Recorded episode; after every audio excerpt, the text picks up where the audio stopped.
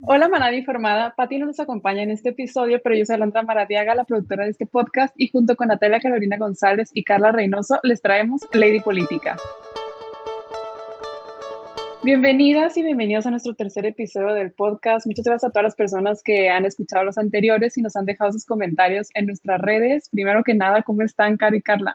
Hola, ¿cómo están? Estamos muy felices ya en el tercer episodio de Lady Política, muy felices de estar aquí. Muy contentas con nuestra nueva invitada, nuestra productora, que nos va a contar y a platicar y a discutir.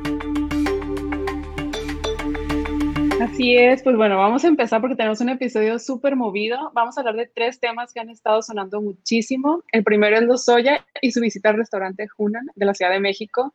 Y vamos a hablar de por qué estas fotos de una persona cenando son tan importantes. También vamos a hablar sobre el caos que se ocasionó por la manifestación de trabajadores en la construcción de la refinería de Dos Bocas. Y por último, platicaremos sobre la contrarreforma energética.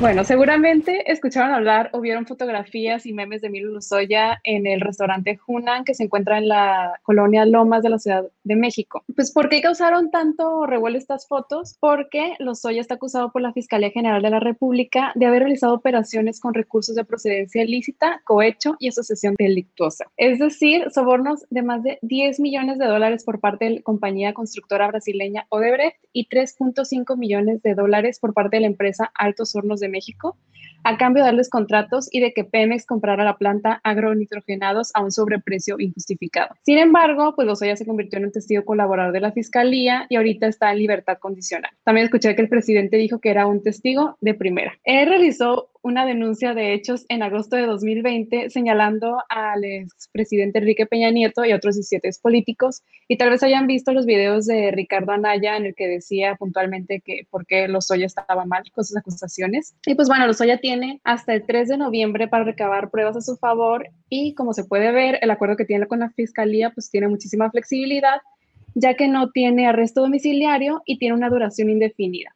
Lo que sí es que tiene que portar un brazalete electrónico para evitar que salga del país y tiene que acudir a firmar su libertad condicional cada 15 días en las oficinas de la fiscalía. Entonces, Cara y Carla, ¿a ustedes les molesta que los Soya ande pasando en la ciudad si pues, no estén cumpliendo ninguna de las medidas preventivas que le impusieron? Creo que lo que más nos indigna es la impunidad y saber que el gobierno está, así como antes fabrica culpables, otros sexenios, ahora está fabricando inocentes y personas que nos están ayudando. Y en realidad, ¿qué ha ayudado Lozoya? O sea, ¿qué, ha sido más de, oh, mi palabra contra la de Anaya? Así de, yo puedo decir un millón trescientos treinta y dos cosas, pero si neta no entrega algo importante al país, o sea, neta, porque él sí tiene varios, muchísimos beneficios que si fueras cualquier otro sujeto estarías refundidísimo en la cárcel. Claro, y pues nos molesta muchísimo porque justo que él esté ahí tragando en el Hunan como si nada, pues es un síntoma de la impunidad que vivimos, que vemos,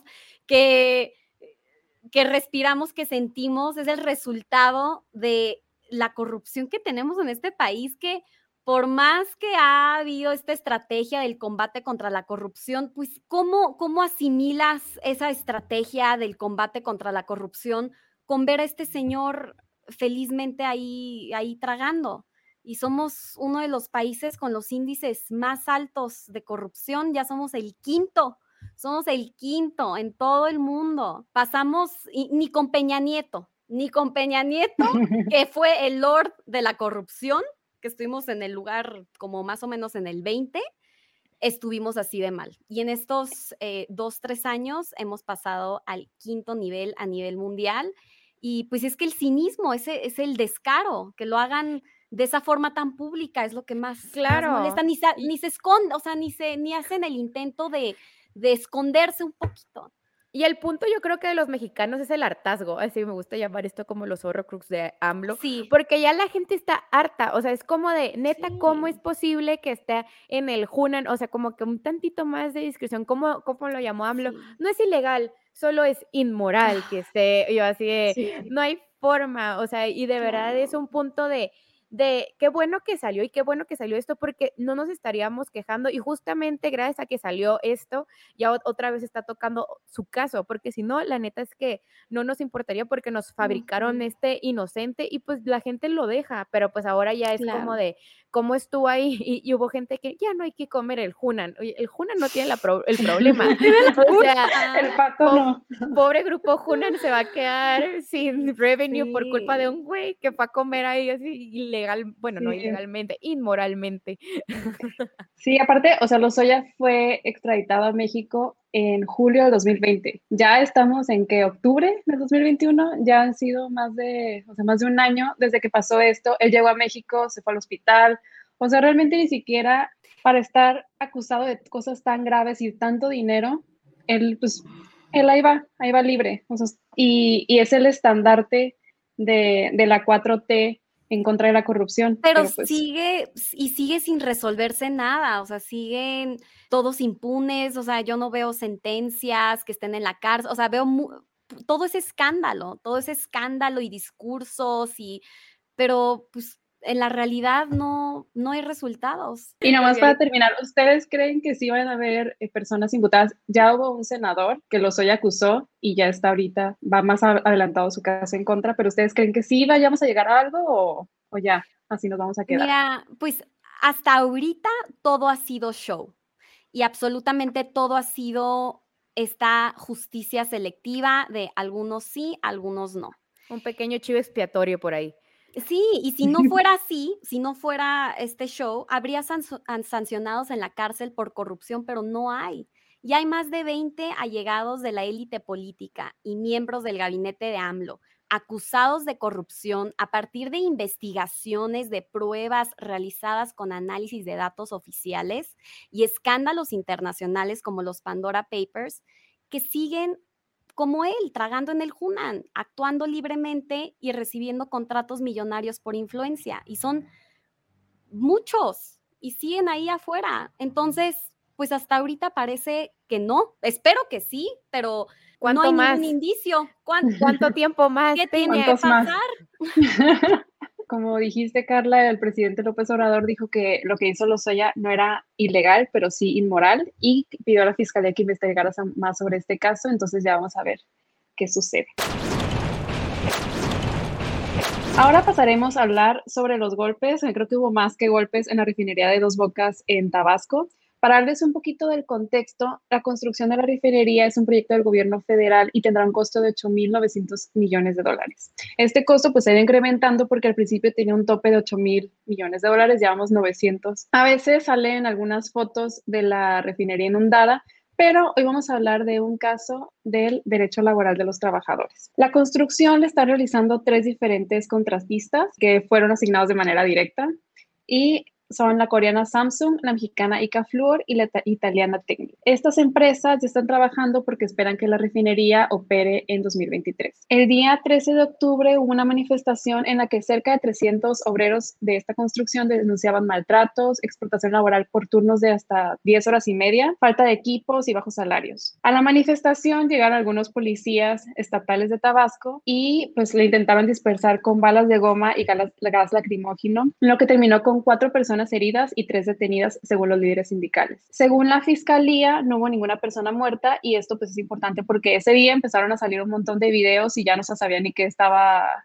que estaba pasando. Sobre esto, ICA dijo pues que ellos han cumplido con todas las obligaciones patronales, salariales, de todo tipo, y que las protestas fueron organizadas por personas que no estaban identificadas ni reconocidas en el contrato colectivo de trabajo que se tiene con la empresa. La secretaria de Energía, Rocío Nale, dijo que los señalamientos sobre estos pagos son mentira y que la manifestación se trataba de un grupito de 5 a 10 personas, gran diferencia con las 300 que que según hubo el sindicato. Y la presidencia de la República dice que este conflicto se debe a que los obreros pues, están disputando un contrato sindical. La pregunta es, ¿a quién le creemos? Todo es falso y vivimos en la Matrix, según ellos. incluso los informes oficiales, todos se contradicen, se contradicen. ICA dice que son trabajadores externos, entonces que nada que ver. La Secretaría de Energía, Rocío, dijo que se trata de un pequeño grupo de trabajadores opositores y que no creen que pueda afectar la obra, o sea, peluceándolos básicamente, y el presidente le carga el muertito a los sindicatos. La respuesta es lamentable tanto del gobierno como de la empresa. simplemente es imposible que tomen un grano de responsabilidad por lo que sea. Y les pregunto, ¿cuándo han visto que el gobierno, por ejemplo, tome un grano de responsabilidad por lo que sea, por la caída del metro, por ejemplo, por cualquier tragedia que sucede en el país en la que tienen responsabilidad y una obligación directa de organizar, la respuesta es nunca. En México, la élite política y económica nunca es responsable por nada. Entonces, díganme si eso les parece lógico, razonable, no sé. Sí, vale la pena recalcar que estamos hablando del sexenio de AMLO. Este, sí, este, cláusula número uno. Y la verdad es que es que está cañón. Y, lo que está pasando. Ni el gasolinazo, pero ni el gasolinazo puede reconocer. Sí, o sea, la gasolina y... Nada, ¿qué ha reconocido? De verdad. Y, prometió que el precio de la gasolina iba a estar a 10 pesos. O sea, el hombre, si no existiera el teléfono celular y no lo grabaran, fuera el hombre más feliz de la vida donde todo mundo le creyéramos con sus mentiras, pero así tenemos los videos de que el día que yo tome mandato va a costar 10 pesos. Y, es, que parece que están, parece que están sordos porque están echándole la culpa a todo mundo, pero ni siquiera se concentran en lo que los trabajadores quieren, en el fondo del asunto. Nadie comenta sobre eso. Exacto, y estamos hablando de principios laborales súper importantes, estamos hablando de trabajar horas extra, nadie ha estamos hablando, exacto, exacto. y, ellos son, ellos deberían ser los primeros, ellos deberían de poner el ejemplo para todas las demás empresas tú como gobierno, pues cuida bien a tus trabajadores. Y en este caso, pues son trabajadores de, de ICA, supuestamente, pero si tú estás subcontratando a una empresa, tienes que procurar por que estén bien, porque pero es tu eso proyecto. existe en la cultura mexicana, o sea, lo que nos han enseñado desde que estamos chiquitos en la cultura mexicana es, tú tienes tres días de vacaciones comparado con Colombia que tienes 22 días de vacaciones, no tienes prestaciones, no existen las horas extras, y entonces, ¿qué pasa? O sea, lo importante que hacen Y peor de todo, enorgullécete de eso. Así ah, sí, enseñan a enorgullecerte de tu explotación laboral. O sea, quémate las pestañas trabajando y enorgullécete de tu explotación laboral y, lo dicen así con una sonrisa. Es, es, es impresionante. El Coco Wash es Claro, y a, mí algo que, que me, que, me saca mucho de onda en este sexenio es como AMLO es el máster de irse a parar en reforma, cerrar las seis meses y, la gente no se puede manifestar. O sea, la gente no puede, o sea, ¿por qué no dejaron que un día, sabes qué? No, pues, o sea, hubo manifestación y ya no, no, o sea, tuvo que utilizar, o sea, todo lo que dijo que no era, o sea, utilizar fuerza bruta, o sea, el pobre hombre de que ya sin ojo y es de que no, ya no existió, oh no, no me lo digas. Y está el video. Sí, y entonces un muertito por ahí que quién sabe dónde dejaron, por ahí lo encajuelaron, se lo llevaron no sé dónde, y entonces es, o sea, nosotros queremos claridad, queremos saber qué es lo que está pasando y la verdad es que qué bueno que le pasó en Tabasco, qué bueno que le pasó en su talón de Aquiles para que la gente ya vea por sus propios ojos que la verdad es que no nos va a pelar y no, no nos va a dejar tener nuestros derechos laborales. ¿Qué le hubiera pasado que un día no hubieran trabajado, sabes? y tuvo que llegar la Sedena, tuvo que llegar la Marina, tuvo, tuvo que haber gas lacrimógeno, o sea, de neta, neta, neta. Como Squid Game, estaban poniendo memes. Y bueno, sí es un tema muy, muy grave lo de represión policial y pues actualmente son elementos de la Guardia Nacional y de la Marina los que están resguardando las instalaciones. Ahora pasamos a nuestro tercer tema, que es la contrarreforma energética. Seguimos en, estos temas de, de materia de energía el primero de octubre, el presidente López Obrador presentó una iniciativa de reforma energética para revertir la de Peña Nieto del año 2013. Esta del 2013 permitía la entrada de inversión privada a la generación de energía, pero según AMLO, pues la que está ahorita le daba un cheque en blanco a las empresas privadas y él lo que busca es garantizar el acceso de energía eléctrica para todas las personas de México con tarifas más bajas. La contrarreforma busca que se limite la participación de la iniciativa privada al 46% y que sea la CFE la que suministre primero. Esto significa que actualmente se privilegia a aquellos ofertantes que la vendan a un menor precio y al final los más caros, pero con esta contrarreforma, la Comisión Federal de Electricidad sería la que tendría como prioridad para, para posicionar su, energía antes que todas las empresas privadas. También se eliminan los certificados de energía limpia e incorpora el Centro Nacional de Control de Energía a la CFE. Y los privados solo podrían vender la electricidad a la CFE y desaparecen las sociedades de autoabasto para construir centrales eléctricas. Ahorita la ley se encuentra en la Comisión de Energía de la Cámara de Diputados. Ahí están buscando consenso para presentarla en el Pleno porque pues, necesitan que se apruebe por dos terceras partes de la Cámara de Diputados y Senadores, así como al menos de 17 congresos, porque bueno, pues esta es una reforma de la Constitución a los artículos 25, 27 y 28. Entonces están como todo este proceso para, para hacer el cambio y esperan que en algo así de un mes se esté votando en, en el Pleno. Germán Martínez, que es un senador del Grupo Independiente, antes él pertenecía a Morena, dijo que así como está, ellos no la van a aprobar. Pero si todo falla, ya anunció el presidente de la Comisión de Energía, el diputado Manuel Rodríguez de Morena, que se podría plantar el tema en una en un foro de parlamentario abierto, para que todos demos nuestra opinión. Eh, Carla, ¿tú crees que esta iniciativa es un retroceso para nuestro país y para nuestro medio ambiente? Mira, claramente es un retroceso para nuestro medio ambiente, pero yo no sé qué tanto es o sea, que esto deba de ser un tema primordial dentro de, su agenda, porque, o sea, si nos vamos a números, la verdad es que CFE tiene 54.2% de toda la energía y los productores de, energía privada le tienen que vender otra vez la energía a, a CFE y es un 30%, o sea, en realidad CFE tiene el 80%, o sea, en realidad, ¿qué es lo que le está afectando a este hombre y qué es lo que le está afectando las energías limpias que son más baratas? O sea, son más baratas o por menos de 0.65 pesos, por así decirlo, y estamos teniendo que energía sucia de la CFE a 5 pesos, o sea, es una cosa que que, que tú no entiendes ni, ok, ni dónde está tu lógica, qué es lo que está pasando. Y otra cosa muy, muy, muy importante es que de aprobarse esta reforma eléctrica, México va a enfrentar litigios internacionales millonarios. O sea, deja tú que nos deje pobres, que nos deje en deuda con Estados Unidos. Ahorita ya hay más de 20 empresarios que ya firmaron porque, o sea, están haciendo cosas sobre algo que ya estaba escrito. O sea, México, piénsalo como una empresa, o sea, ¿qué pasa si tú contractualmente dices, sabes que hoy no se me antojó? Ah, pues sabes que aquí te va una demanda millonaria que vamos a pagar nosotros por el resto de nuestras vidas y nuestros hijos y vamos a tener en mis perros también. Sí, aparte ya hemos mejorado, ya hemos pasado, o sea, incrementado la participación de la energía eólica y solar, que teníamos un 3% en 2015 a 9.9% en 2020. Entonces, es un poquito ir dejando de lado estas, estas energías y regresar a lo de antes más, más contaminante. Pues el diputado de Morena, Juan Ramiro Robledo, también ha declarado que es mejor que el sector energético esté en manos del Estado a que esté en manos de empresas privadas. ¿Tú, Caro, crees que esto sea lo más eficiente y cuál será el costo de esto para los mexicanos? Híjole, híjole.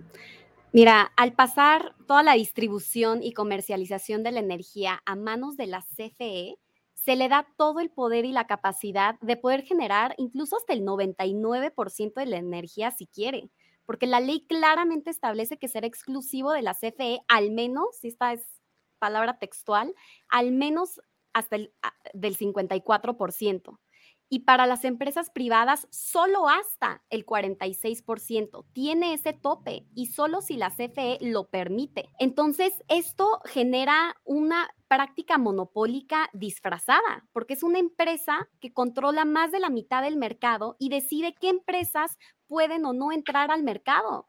Y es, es un gran problema porque la CFE cobra carísima la luz la CFE genera costos del 252% más que el sector privado. Entonces, esto no se trata de politiquería, de, de a quién le, esto nos va a afectar a todos en nuestro recibo de luz y en nuestros Nos está afectando. Desde el sexenio de AMLO ha aumentado cada vez la luz, cada vez más, y es como, ¿cómo? O sea, no hay manera. Sí, y, por qué va la gente con, empresas privadas? Eh, pues porque es más barato, porque además de que usan energías, algunas se dedican a, generar y, usar energías renovables, pues por supuesto porque es más barato que la CFE y por eso les compramos, porque tenemos esa decisión y ahora le estaríamos quitando esa competitividad ya, y además de eso ya no va a haber un órgano autónomo que fije los precios como antes. Ahora la CFE se va a encargar de todo y, lo peor de todo es que todo esto es impulsado por ideologías prehistóricas que en la realidad no simplemente nos va a costar más, más caro y pues ¿por qué pagaríamos más? Así de simple, ¿por qué? Y aparte con argumentos de la energía eólica se ve mal.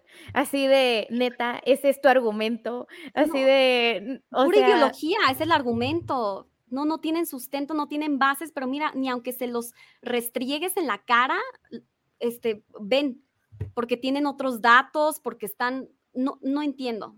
Es pura ideología. yo sí creo, o sea, yo sí creo que darle todo a las empresas privadas puede ser pues negativo para la, sí, contraproducente porque luego se lo das todo y ellos empiezan a subirle y subir el precio. O sea, sí creo que debe de haber una regulación del, del Estado y no solo en energía, pero en casi todo, porque pues al final las empresas solo ven por su ganancia. Claro, pero, por eso había, por eso había unos órganos autónomos que regulaban y fijaban los precios. Yo no digo que, claro que tiene el Estado que estar involucrado, pero no acaparar y monopolizar absolutamente todo a su beneficio y con mayores costos para los consumidores.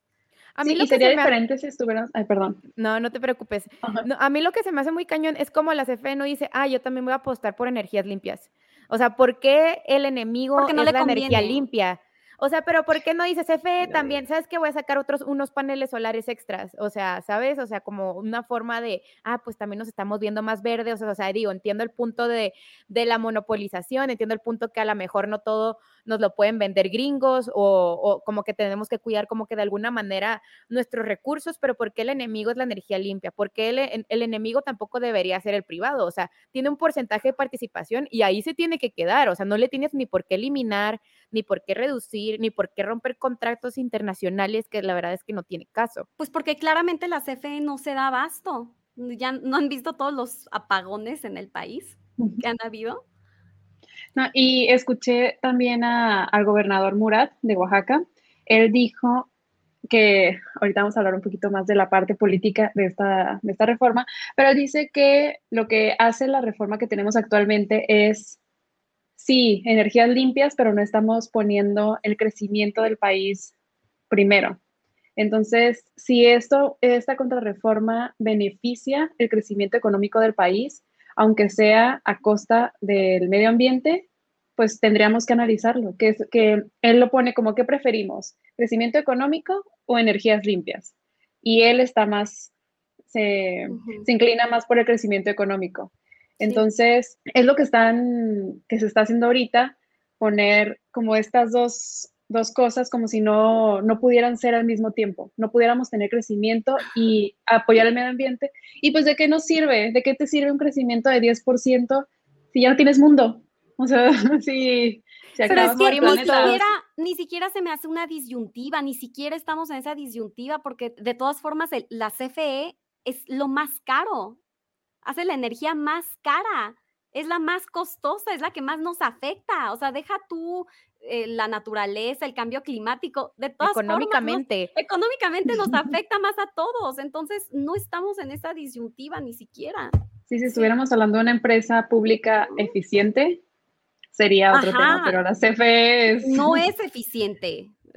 sí, aparte se me, se me, hace muy raro que este año, ah, pues sabes que faltó, ahora ya no hay gas ahora ya no hay luz. Así como que todo muy tercermundista, socialista, en estos lugares donde, donde solo lo provee el gobierno, o sea, como que si hay una parte importante que sí se tiene que entregar, ¿para qué? Para que haya mejoras, para que haya una sana competencia y para que nos puedan dar mejores servicios y qué mejor que tener energía limpia, como que luego siento que, ah, no tengo nada que hacer hoy, ahora qué voy a hacer, así como que, a ver, mejor presenta otra cosa, o sea, ¿por qué te empeñas en moverle a cosas? O sea, que haga una mañanera y que presente resultados de lo que sea, ¿sabes? O sea, cuesta menos elaborar el dinero, no sé, cualquier bobada, pero neta está cañón, como para todo es el pasado. Así que me voy a fijar en el presidente del pasado, me voy a fijar en la anterior reforma educativa, me voy a fijar, así como que, güey, crea algo nuevo, güey.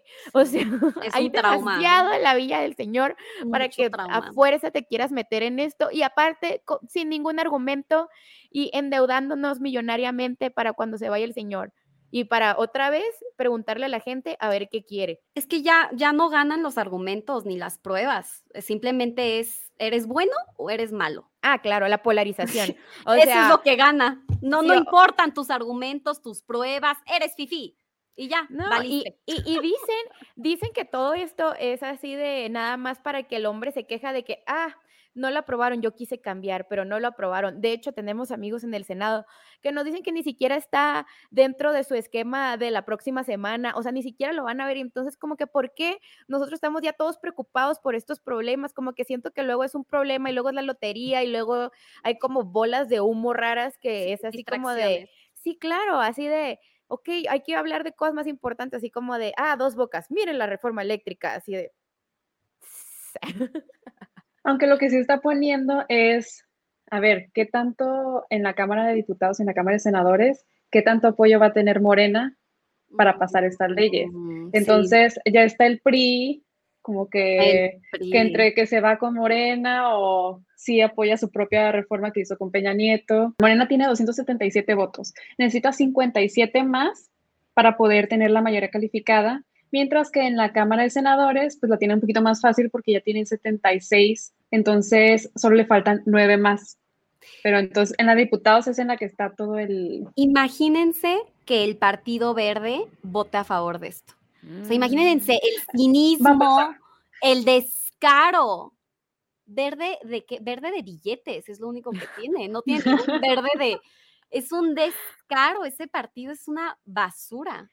Sí, no, y luego ya hablaremos de los demás partidos políticos que existen, que la verdad es que ni importan ni les importa para lo que van, ni, ni sus banderas, o sea, la verdad es que está muy cañón ahorita de manera, de manera política, como ya a nadie le importa nada más que sus propios intereses. Sus alianzas políticas, igual el PRI, sí, o sea, los que voten a favor van a ser por sus propios intereses, por sus alianzas políticas, a ver qué pueden conseguir.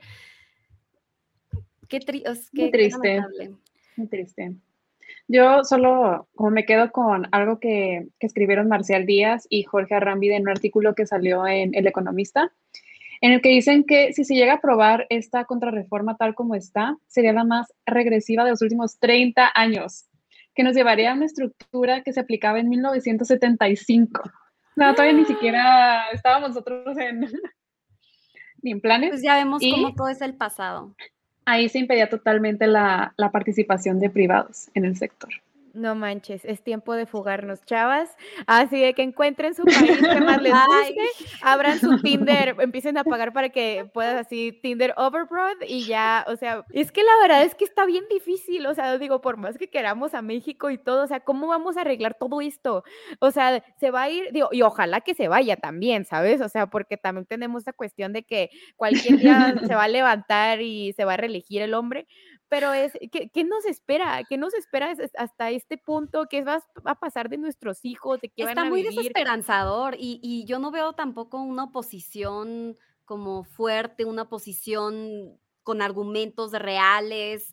Veo nada más contra AMLO y todo, que todos están en el mismo plano como patético, no sé, así. Pero eh, ¿estás de acuerdo que, que, en teoría AMLO tiene un 67% de aprobación?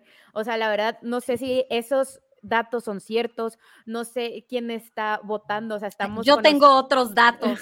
Ahí sí, yo le puedo decir yo que yo tengo te escuchaste, como, te escuchaste como AMLO, Carla. Pero a las encuestas yo sí les creo, o sea... Y eso es lo más cañón, o sea, que exista gente que todavía lo siga defendiendo y que siga diciendo, no, o sea, es el mejor presidente, pero ideáticamente, o sea, ni siquiera como en, en materia de resultados, ¿sabes? Es un fanatismo extremo. Y sin argumentos, o sea, todo es ideología así, todo, es demagogia así, moralística, como de superioridad moral. Nosotros somos superioridad moral y todo es bueno y malo y sí, sí, feliz. Y tienen sus no son adjetivos flat, así de, es que eres neoliberal. Ajá, esos, son tus argumentos y son así, respuesta A, B o C. O sea, ninguna respuesta es, oye, esto no es cierto porque este argumento con esta prueba, ninguna es así. Todo es con el PRI, con el PRIAN fue peor. Sí, a ver, claro. No, estoy diciendo que fue mejor con el PRIAN, a ver, entiendan, no estoy diciendo que vivimos en la época de gloria anteriormente, estoy diciendo nada más que estamos peor que antes. Que te respondan, ah, pero con Fox no te importó, así de, estaba en la primaria, o sea, cállate, tengo una vida también. Así de, ¿dónde pues está el sexenio de Fox? Perdón Estudiamos a leer. Perdón que me haya tocado vivir en este momento histórico, ah, lo siento. Pues ya vamos a regresar a 1975, entonces ya vamos a saber qué se sentía. Qué triste. En qué ese triste, entonces. Y qué triste que no exista una oposición de verdad, así el único más decente en teoría es Anaya, pero nadie está con Anaya, o sea, ningún partido político lo quiere. O sea, no le echa muchas ganas a redes sociales, déjame te cuento, ¿eh? pero, no sí, pero no le sale. No le, sale. Hay algo y no sé qué es, pero no, no, no, no genera simpatía, ¿no? Algo ha de haber hecho en el pan que todos los odia. Ah, yo de que el chiste. También. Y escúchenos el primer, el siguiente episodio para que Carlos les cuente qué hizo en el pan. Ah, a, mí, a, mí, a mí Lili Taylor me encanta, pero yo no sé por qué hay tanta gente en contra de ella. Yo no estoy en contra, pero muchas cosas no estoy de acuerdo. O sea, no estoy en contra de como si ella representa todo lo malo, o sea, no, pero también tiene cosas con las que, que no estoy de acuerdo. Pero bueno, cerraremos este tema por el día de hoy y vamos a seguir con algo mucho más, mucho más agradable. Food and pleasure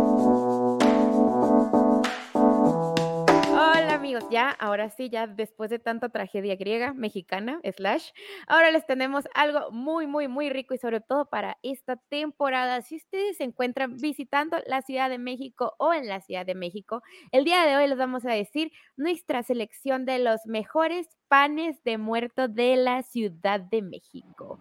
Comenzamos con Coco Berry Bakery. Ahorita se están poniendo muy de moda las dark kitchens y ellos los pueden encontrar justamente en Instagram. Y las dark kitchens se trata de que literal, o sea, tú es una casa y llegas y te dan este pan de muerto y lo padre es que tiene sabores como de conejito de turín, de dulce de tres leches, nata con lavanda, guayaba con cardamomo, cheesecake de zarzamora. ¿Ustedes han probado alguno de esos? O sea, como de sabores así como surtidos de pan de muerto. Yo no he probado. ¿No? No, sabores surtidos no. No manches, el de chocolate turino ¿no lo has probado? El de matcha. Ah. Ay, me encanta. De matcha las conchas, las conchas de matcha. Ay, las conchas de matcha está muy buena. A mí también, por ejemplo, me gusta mucho la de la roseta y la roseta es el que sigue. La roseta me encanta. Sí, sí, venden, sí, venden un, yo por el pan de masa madre no tengo problemas de la panza y no puedo comer pan y solo puedo comer el de pan de masa madre y, y en roseta venden un pan así muy, muy rico.